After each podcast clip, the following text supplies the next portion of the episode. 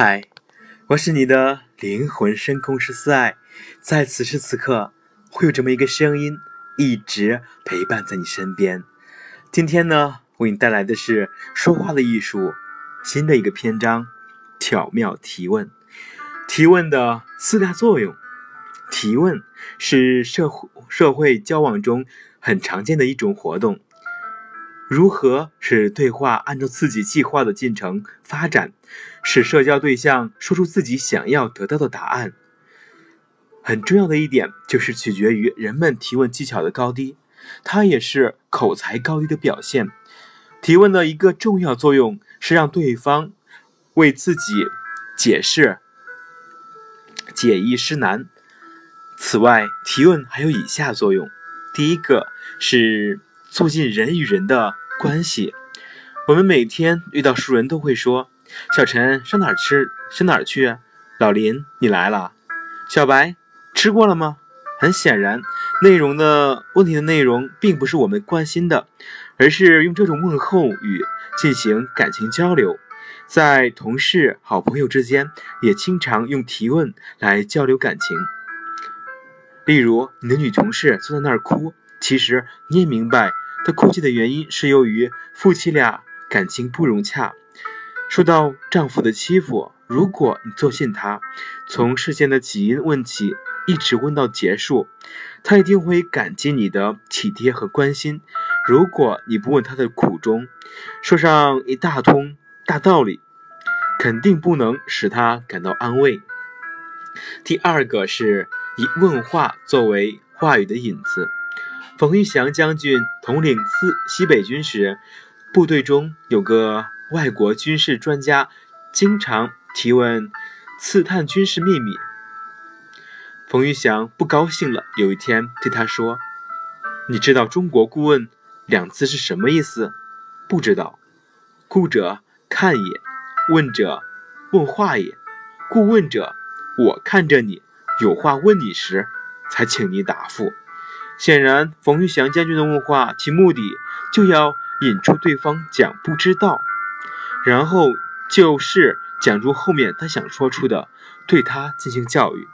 第三个是以提问带回答。《钢铁是怎样炼成的》里写道：有一天晚上，保尔和安娜不幸被几个匪徒拦截，一个匪徒用手枪逼住了保尔。另外两个兽性大发的匪徒把安娜拖到了一所空房子里。事后，一个正爱着安娜的工人茨维泰，呃，工人茨维泰叶十分不安地问保尔：“安娜是否被强奸？”安娜和保尔很难过，反问道：“你爱安娜吗？”茨维泰叶费力地说：“是的。”听了这话。保尔抑制住愤怒，头也不回地迈步走了。这里，保尔对对方提出的问题不做正面答复。保尔这个反问实际上回答了对方的牵挂问题。这个问句起到了一种以问代答的作用，反驳对方的话语。第四个是回击反驳对方的话语。回击反驳有三种情况：一是。回击对方刁难，攻击自己的话语动机；二是反驳对方的人品；三是反驳对方话语中提出来的观点。试举一例：许孺子，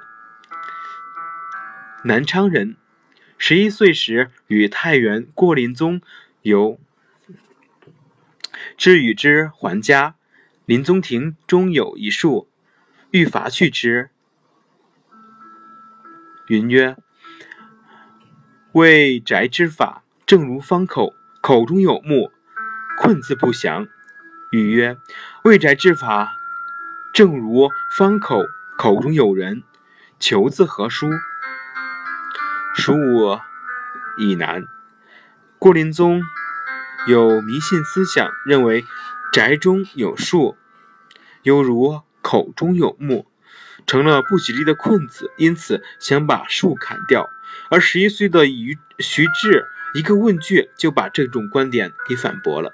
他如果说，他说如果宅中不能有树的话，那么宅中也不能有人，因为口中有木成了困字，口中有人成了求字。